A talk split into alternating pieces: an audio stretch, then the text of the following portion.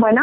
Hola, Estefanía. Buen día. Hola, buen día, Damián. ¿Cómo estás? Bien, bien, gracias. Como te comenté previamente, consideré pertinente dialogar sobre la crisis que enfrenta el mundo y en especial Oaxaca en un nivel psicológico. Ok. Oaxaca, de acuerdo a fuentes oficiales, es uno de los estados que menos siguen las recomendaciones del distanciamiento social. Y creo que es importante, a pesar de esto, abordar el estrés y la ansiedad en este entorno de aislamiento, porque como seres humanos debemos priorizar nuestra salud mental en esta etapa de quiebre en la que nos encontramos. Claro. Debemos reivindicar la importancia de la terapia a distancia y fue justo por eso por lo que decidí contactarte. Para comenzar la entrevista es importante presentarte y qué mejor forma que seas tú quien lo haga. Ok, claro. Sé que eres psicóloga por la UAP, directora en la iniciativa Invierte. También noté que eres defensora de los derechos de las mujeres y conocida en redes como psicóloga en WAX. Sí, así es. Pero ahora dime, ¿quién es Estefanía Sánchez César?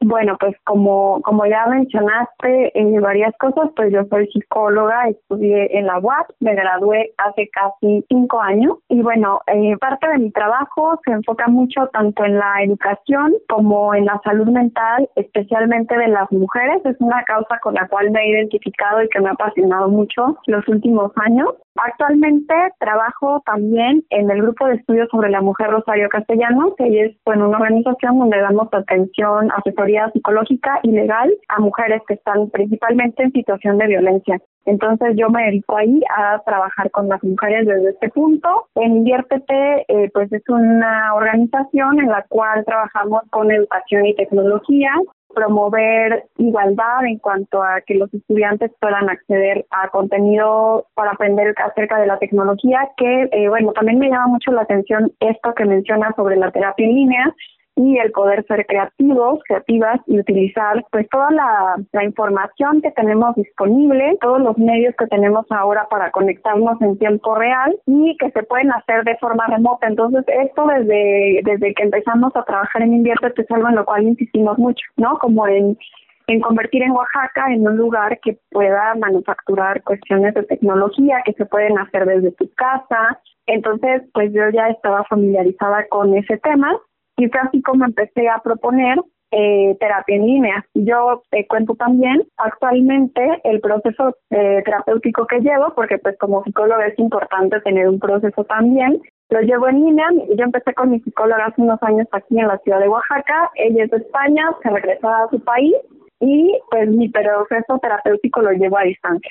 ¿no? Y la verdad es que me siento bastante cómoda con él, entonces lo he utilizado tanto como paciente así como terapeuta, ¿no? Y bueno, gracias a la terapia linda que yo empecé a proponer hace algunos años, eh, pues he podido atender a personas que están en lugares lejanos, ¿no? He atendido personas que nunca he visto en persona, pero pues que hemos podido llevar un proceso de varias sesiones y en alguna ocasión atendí una chica que vive en Canadá, pensaba que está en Tijuana, ahorita estoy unas chicas que están en Tamaulipas, entonces es bastante interesante todo lo que puedes hacer a través de la terapia en línea y pues es una gran ventaja. Alguna vez hay también una historia de una psicóloga que se dedicaba a viajar por el mundo y ella pues no necesitaba rentar un local, lo cual pues puede generar algún costo. En nuestra ciudad rentar un local es algo caro y pues el hecho de tener esta opción de terapia en te permite a lo mejor reducir ese costo, no tener que pagar esa renta y esta chica pues es psicóloga y viajaba por el mundo dando terapia en línea, entonces también se me hizo muy interesante,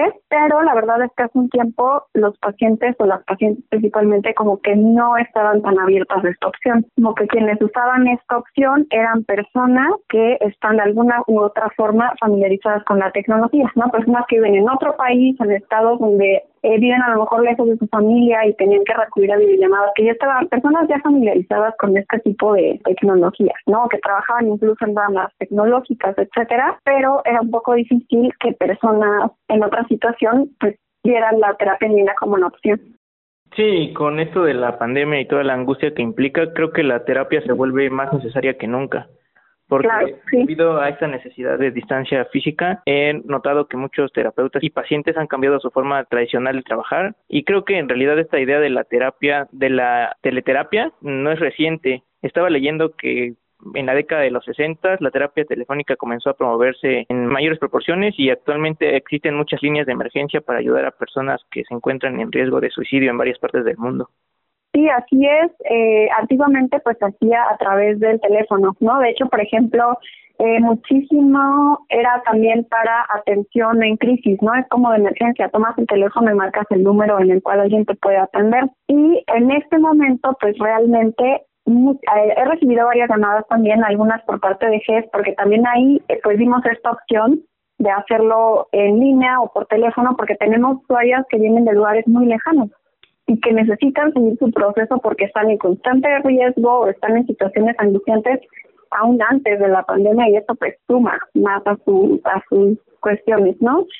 Y eh, también está muy bien que menciones esto del teléfono porque hay quienes no tienen acceso a un buen internet porque realmente sí es un requisito eh, pues tener algún dispositivo que cuente con alguna de estas plataformas para hacer alguna videollamada, contar con internet eh, y pues con una buena conexión.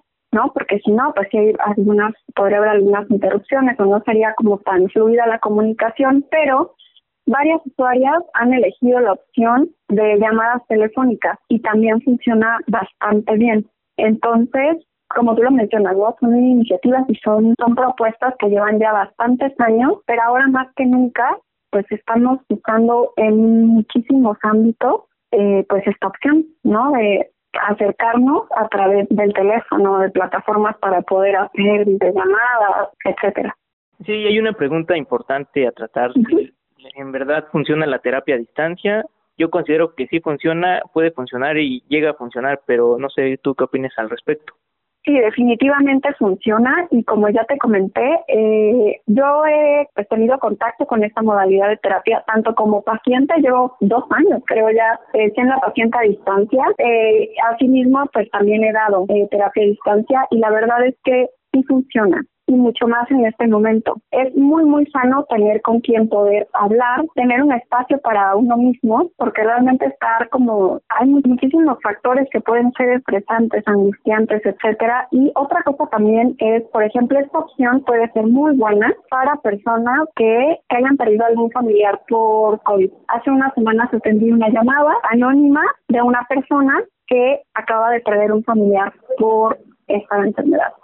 Entonces, fíjate que es algo muy interesante porque pues también está este estigma como de mantener un poco en el anonimato quién tiene esta enfermedad, hay quienes prefieren mantener ese anonimato, pero pues es un duelo también muy diferente a, a los duelos que salen en los libros, ¿no? Porque te queda pues el duelo por un lado, por otro lado como el temor al contagio, por otro lado la responsabilidad con tu comunidad, que no puedes hacer los rituales que normalmente se hacen, entonces puede ser una buena opción también para este tipo de personas. O incluso, por ejemplo, para alguien que esté pasando por esta enfermedad y pueda acceder a un dispositivo, pues que mejor que pudiera que pudiera recibir acompañamiento psicológico, ¿no? Sí. Entonces sí es una opción que, que funciona, en condiciones normales funcionaba, en este momento pues funciona aún más y, y pues ojalá que, que, quienes puedan darse la oportunidad de acceder a este tipo de, de procesos lo hagan, porque va a ser muy necesario tanto ahora como más adelante. Sí, ¿y cómo lidias con esta falta de presencia física, porque, bueno, es, un, es uno de varios componentes que en el tratamiento psicoterapéutico permite el éxito. En cuanto a la relación entre el terapeuta y el paciente, el encuadre clínico y tal vez el trabajo mediante el lenguaje, ¿crees que puedan existir sin necesidad de que ambos actores estén en la misma ubicación o existen algunas desventajas de este proceso? Pues una de las desventajas eh, puede ser eso, ¿no? Obviamente no puedes ver a la persona a lo mejor al 100%, eh, la imagen, simplemente no la imagen de todo el cuerpo, que siempre ves como, como un cuadrito que ya conocemos en las videollamadas, pero pues sí te puedes dar cuenta también también otra cosa importante por resaltar aquí es que tu atención tiene que estar muy bien entrenada. Siempre se practica la escucha activa en terapia. Es algo que siempre tenemos que aplicar en terapia, ¿no? Y si tu psicólogo o psicólogo nos escucha, pues pues no debería de ser así. Entonces la escucha activa es algo que tienes que hacer todo el tiempo, pero esto la verdad es que para, para la persona que imparte terapia, pues implica bastante más esfuerzo porque pues tienes que omitir todos los estímulos externos y enfocarte en esa persona que te está hablando y que está compartiendo partes importantes de ella durante ese tiempo. Desde luego no hay nada como, como la presencia física de la persona, como escuchar la voz a lo mejor sin la tal cual es, ¿no? Sin la distorsión que siempre tiene como comunicarte a través de, algún dispositivo, pero eh, pero sí tiene resultados bastante bastante buenos, ¿no? Y y las personas quedan bastante contentas, incluso personas a las que nunca hayas visto, ahora sí que personalmente, ¿no? Ya tengo personas que quizá nunca las voy a conocer en persona, pero funciona hacerlo de esa forma, ¿no? Igual se les sugiere que puedan contar con un espacio donde se sientan tranquilas, donde puedan hablar, eso es algo que se pide muchísimo. Esa puede ser una, una desventaja y también, como yo te comentaba, el hecho de que tienes que estar muy, muy, muy, muy atenta a lo que te están diciendo es más cansado. Yo normalmente, por ejemplo, en que trabajo de ley cinco horas seguidas, ¿no? Y son una tras otra. O sea, y es un trabajo que si las cinco horas estás trabajando cada minuto, ¿no? Y que tienes que estar concentrada las cinco horas. Acá Nunca he puesto cinco horas seguidas porque se me ha hecho más agotador que en persona, eso sí. Y están ya como estudios, se comprueban que tanto, por ejemplo, personas que lo hacen con fines académicos, es más cansado, eso sí, es cierto. Sí, justamente hablando de esos estímulos, eh, aquí se presenta en muchas personas el estrés, la ansiedad, porque pues el cerebro siempre tiende a mantener el control de las cosas y cuando la dopamina, que es el neurotransmisor que te incita a hacer cosas, eh, comienza a recibir estímulos tanto internos como externos, cómo reacciona el cerebro y en especial el, el organismo ante estas situaciones que le generan tensión, estrés, ansiedad. Pues las personas adultas tenemos algo que se llama atención selectiva todo el tiempo estamos, digamos, expuestos a muchos estímulos, ¿no? Por ejemplo, ahorita yo estoy escuchando que pasan coches, estoy viendo que hay un árbol, estoy viendo los objetos que hay en el lugar donde estoy, pero pues por atención selectiva, que es una función superior del cerebro, pues sé que te tengo que escuchar a ti, ¿no? Y puedo ver todo eso, pero no clavarme poniendo atención en eso. En la infancia es un poco mucho más difícil conseguirlo porque el cerebro todavía no está lo suficientemente maduro como para lograr esto. Ahora, la sustancia que interviene en, en el estrés es el cortisol, que es la sustancia que nos pone en alerta. Y pues sí, generalmente las personas que en esta temporada eh, pueden contactar, pues están, están en una pues están en una constante alerta, ¿no? Están ansiosas, están agitadas, están deprimidas, están sujetas a muchas emociones pues que el cuerpo tiene cuando hay alerta, están agotadas, mentalmente agotadas. ¿No? Porque son muchas semanas de estrés muy como continuo, la incertidumbre. También otra cosa que ha pasado mucho es el insomnio, se alteran muchísimo los ciclos. Muchas personas ahorita están durmiendo muy mal, eh, eso también es una respuesta que tiene el cerebro cuando hay cuando hay estrés prolongado, duermen mal o hay sueños eh, muy lúcidos, pero sueños como muy bizarros, sueños muy grotescos. Y entonces, esos son como algunas reacciones que tiene el cerebro y el cuerpo ante el estrés. Y bueno, por ejemplo, el insomnio lo que trae es que altera también la alimentación, eh, las personas están de mal humor y pues llegan a caer como en ese ciclo de insomnio que no es solo una noche, sino son muchas noches, ¿no? Y, y pues esto es algo que pasa cuando hay demasiado estrés alrededor. Sí, me parece que cuando nos estresamos el cuerpo libera, bueno, tiene un mecanismo conocido como la respuesta de estrés agudo que en este proceso se activa el, el sistema nervioso simpático, que es el que nos activa, y se desactiva el sistema nervioso parasimpático. Parasimpático, así es. Es prácticamente como el switch que nos relaja. Exacto. Entonces, sí, sí, sí. Ajá. Eh, bueno, eh, sé que el, el, estrés originó hace miles de años, pero como un mecanismo de respuesta y acción ante demandas que eran muy concretas y exigentes para los individuos, por lo que la sangre dejaba de dirigirse a la cabeza, al estómago y genitales para concentrarse principalmente en las extremidades y que el individuo pudiera escapar o luchar. Pero, ¿qué pasa con esta pandemia que genera incertidumbre y que imposibilita al, al individuo de continuar con su cotidianidad? Porque, pues, es un cambio repentino que le genera muchos problemas que, pues, no sabe enfrentar porque es una pandemia que impactó sin avisar y, pues, generó bastante conflictos. Así es.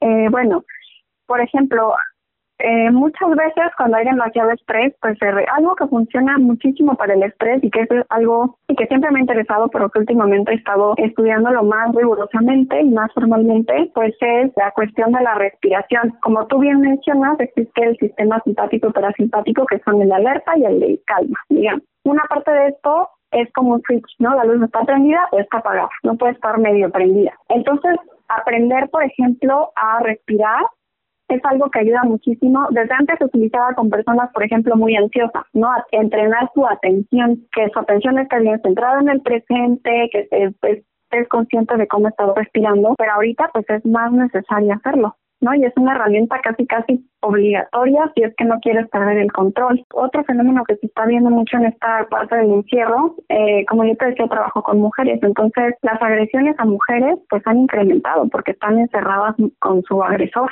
¿No? Entonces las llamadas de emergencia de mujeres se han incrementado porque pues el agresor, persona demasiado agresiva, pues está agresiva y además está más estresada de lo normal. Muy probablemente sin dinero, sin saber qué va a pasar en su futuro. Eh, si hay adicciones como alcoholismo, etcétera, es más difícil acceder a, a esa pues a esa sustancia que muchas veces los calma o les disipa el estrés. Lo mejor que podemos hacer es aprender a manejar el estrés de una forma sana, ¿no? No escapar de él, es totalmente normal también que en una situación así nos sintamos pues estresados. Nadie sabe qué va a pasar en el mundo, nadie lo sabe. Es normal también aceptar el estrés como una respuesta muy natural del cuerpo, ¿no? Que viene pues de desde momentos primitivos del ser humano, como se le conoce ahora, ¿no? Entonces, eh, pues estar en una situación estresante. Una cosa que puede ayudar también es el ejercicio. No todo el mundo tiene un espacio en el cual pueda hacer ejercicio o el hábito de hacer ejercicio y quizás es un poco difícil hacer todo este hábito tan cerrado. Otra cosa que ha incrementado es comer compulsivamente. ¿no? Como que si no hay otro entretenimiento, bueno, pues cómo, cómo y cómo, ¿no? Son cosas que se han observado que han incrementado. Eh, pues eso es lo que yo te puedo decir que he leído o me han compartido personas que han llamado y que han mencionado algo acerca de todo esto que está pasando. Son como conductas que se han visto que son respuestas al estrés. No es tan fácil que aprendamos a manejar el estrés de un momento a otro. No hay que entrenar la atención, así es como se le llama, atención plena, que es esta, como esta práctica de poner atención a cómo respiras, de, eh, de canalizar de esa forma tus emociones para que sean sanas, aceptarlas, pero saber cómo, cómo vas a gestionarlas, cómo vas a expresarlas, em, pero para eso puede ayudar mucho la, la terapia. ¿No? O, o en su defecto la, la atención, los primeros auxilios psicológicos, ¿no? Que son como esto de hay una crisis y llamas a una línea o contactas con alguien que te pueda eh, acompañar durante ese momento crítico.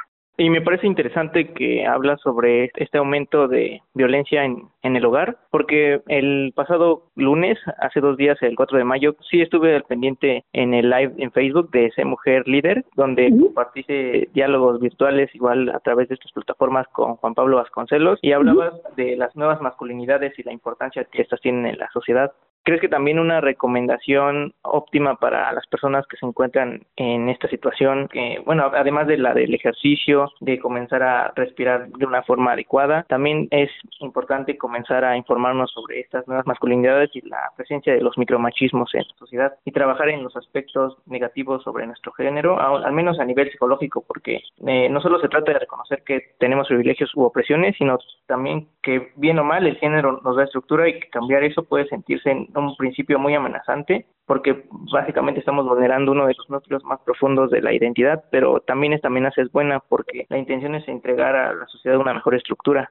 Sí, definitivamente toda esta situación dentro de las tantas cosas que nos hace reflexionar y cuestionarnos, pues es los roles de género que hay en nuestra sociedad, ¿no? Porque además de que muchas mujeres están más vulnerables eh, porque están en una situación más violenta, muchas de ellas trabajan, por ejemplo, fuera de casa y ahora están, las que pueden hacerlo, están trabajando en línea.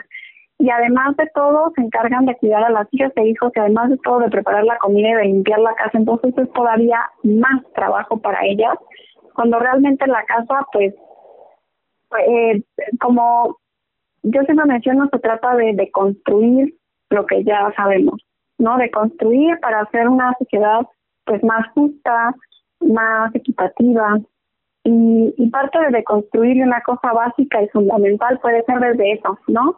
Un hombre también puede lavar la ropa, puede hacerse cargo de las hijas e hijos, también puede eh, cocinar, también puede tender la cama, etcétera, ¿no? Y, y sería un momento muy adecuado como de, replantearnos eso, ¿no? ¿Por qué se les ha dado a las mujeres solamente estos roles cuando realmente cualquier ser humano ahorita que se sepa cocinar pues tiene más facilidades que uno que no sepa, sea hombre o mujer, ¿no? Eh, cualquier ser humano que sepa hacerse cargo de lavar su ropa, pues definitivamente se la debe estar pasando menos mal que cualquier ser humano que nunca en su vida ha usado una lavadora o ha lavado su ropa. Entonces empezar a, pues, a cuestionarnos todos esos roles que se han asignado a la mujer por cuestiones históricas, políticas, sociales o en otros temas, pero eh, pero pues sí es un buen momento para cuestionarnos y, pensar en eso. Ahora otra cosa que puede servir para las mujeres que están ahorita eh, con su agresor, si alguien conoce a alguna amiga, familiar, vecina, etcétera, que esté, que sepa que está encerrada ella con su agresor, pues a lo mejor mandarle algún mensaje, asegurarnos de que esté bien, de que no le esté pasando tan mal, eh, o por lo menos asegurarnos de que esté viva, ¿no? Porque hay casos en los que desafortunadamente la vida de la mujer corre peligro todo el tiempo, y más enterrada con la persona que la violenta constantemente. Pero sí, definitivamente también esta cuestión de género es algo que, que pues falta a la vista en, en esta, durante esta pandemia. Sí, y creo que es importante que la distancia física en, esta época de pandemia no se traduzca necesariamente en una distancia social, porque si bien es cierto que en estos momentos es necesaria la distancia física de muchas personas, también es importante buscar la mayor cantidad de maneras posibles para poder conectar con las personas que están a nuestro alrededor, tratar de dialogar con, con familiares y amigos que no podemos ver como cotidianamente lo hacíamos, y pues esto puede abrir la puerta para hablar de muchos cuidados de comunidad y, y justamente de estos temas de roles de género. Eh, recientemente comencé a leer un libro que se llama La ciencia del sexo. Es un de un periodista, me parece que es un apellido difícil de pronunciar, Estupinya. Ah, ya, ajá. Sí, y justo habla sobre estos debates de la química detrás de los celos y el origen de la orientación sexual. Y sí, considero pertinente comenzar a establecer otros tipos de discursos en la sociedad para poder replantearnos la forma en la que operamos y nos desarrollamos en este entorno. Claro, sí, sin duda. Eh, y bueno, en cuanto a la psicología, esta parte como de, estudiar la cuestión eh, fisiológica, digamos, de las emociones, nos sirve mucho también para comprender qué pasa con nuestro cuerpo por qué se siente como se siente eh, cuando hay cierto estímulo, cierta amenaza y demás. Eh, y también recordar que, pues como seres humanos, tenemos la capacidad de reflexionar, cuestionarnos y cuando es necesario modificar, por ejemplo, la expresión de las emociones. ¿no? Que en las mujeres está muy permitido ser súper tiernas y se vale llorar y todo, pero no te enojes. Y para los hombres, pues es como tú no debes de llorar, tú no debes de mostrar afecto, tú no. Entonces, pues ir cuestionando todo eso porque realmente como seres humanos, pues eh, necesitamos buscar la forma de convivir mejor como, como pareja, como familia, como comunidad y también pues evaluar ahora de qué forma nos podemos sentir cerca de las personas que físicamente no, no pueden estar cerca de nosotros, pero eh, como bien dices, eso no implica que haya distancia social, ¿no? Eh, que no podamos expresar afecto a través de un mensaje, una llamada, eh, una videollamada, eh, mandarnos fotos de, ay, ¿te acuerdas de este momento? Y también estar muy abiertos a la idea de que esto que estamos viviendo ahora va a tardar varios meses. No vamos a regresar a la vida normal tal como la conocíamos antes, ¿no? Entonces sí va a ser un momento en el cual como seres humanos vamos a tener que abrirnos a todas las posibilidades de lo que venga. ¿no? De buscar vivir bien, pero de una forma distinta, porque es una realidad también que mientras no exista una vacuna que contenga esta enfermedad, no vamos a estar totalmente a salvo de ella. ¿no? Y no es algo malo, simplemente pues adaptarnos a, la realidad que tenemos, ¿no? Aceptar la realidad como es. Sí, porque pues vienen tiempos difíciles, más difíciles y más inciertos y es necesario que hagamos todo lo posible por mantener a nuestro cuerpo y a nuestra mente. Bueno, en realidad creo que cuerpo y mente son lo mismo, pero es importante mantenerlo en el mejor estado posible porque pues la salud mental es esencial en la salud en general. Claro, claro, claro que sí. Eh, y pues también eh, acotar otro punto que es cuerpo y mente, pues claro que están totalmente comunicados y el hecho, por ejemplo, del estrés contribuye a que las defensas del cuerpo bajen. Entonces, si las defensas del cuerpo bajan, pues voy a ser más vulnerable a, a que un virus entre y me ataque más agresivamente que cuando mi sistema inmune está como más equilibrado, ¿no? Sí, pues es evitar caer como en estas emociones, no es negarlas, es más bien cuestión como de expresarlas, gestionarlas, dar, gestionarlas, darnos permiso de hacerlo, pero no dejarnos llevar, por ejemplo, por la ira, ¿no? Y porque si me dejo llevar por el enojo todo el tiempo, pues seguramente la voy a pasar demasiado mal, ¿no? Eh, ahora también para las personas que padecen ansiedad, que están en depresión y todo, este encierro muchas veces se vuelve muy complicado, ¿no? Se vuelve más complicado cuando no tenemos estas condiciones. Por eso es bien importante poner atención a nuestra salud mental y, pues ojalá que después de esto empecemos a, a, priorizar más la salud mental porque no es algo como una necesidad de segunda mano, no se convierte también en, en una necesidad bien importante ahora para toda la población pues hemos tratado todos los temas que había planteado en un principio para la entrevista. Y pues, eh, lo importante aquí es compartir la información que tenemos a la mano y socializar el conocimiento, porque así de esta forma podemos informar de una mejor manera y forma objetiva y clara posible a las personas que desconocen o están ajenas a estas situaciones de las cuales hablamos en esta entrevista. Sí, así es, pues pues espero que esta información sea útil para quienes puedan escucharla y pues me gustaría insistir en esta recomendación de cuidar la salud mental porque porque va muy acompañada de la física y porque es finalmente lo que nos va a sacar adelante, lo que nos va a poner creativos para para la cuestión económica, lo que lo que nos va a poner en apertura para negociar todo lo que haya que negociar, eh, lo que nos va a ayudar a sobrellevar duelos de lo que sea que puedan venir, en adaptarnos a la nueva realidad y, y pues es muy importante. Y qué bueno que le hayas dado visibilidad a este tema porque porque espero que en próximos meses sea un tema prioritario en el mundo. Sí, eh, es importante abordar este tema. Sí, así es, Damián. Que gracias por tu, pues por, por las preguntas, por el interés en el tema y, pues ojalá que, que sea de interés también para quienes puedan acceder a, a esta entrevista. Sí, también a ti agradecerte, Estefanía, por el tiempo y por por la entrega y por el compromiso que tienes con tu labor social. igual para finalizar esta entrevista, ¿podrías mencionar tus redes para que más personas puedan contactarte? Sí, claro. Tengo una cuenta de Instagram, de Twitter y de Facebook que se llama así psicóloga en wax, empieza con P. Y pues en estas cuentas pueden encontrarme y pues si les interesa saber más, compartir algo, eh, hacer una cita o así, pues pueden hacerlo a través de ella. Bien, muchas gracias, Estefanía. Sí, a ti, te cuidas mucho. Hasta luego. Adiós.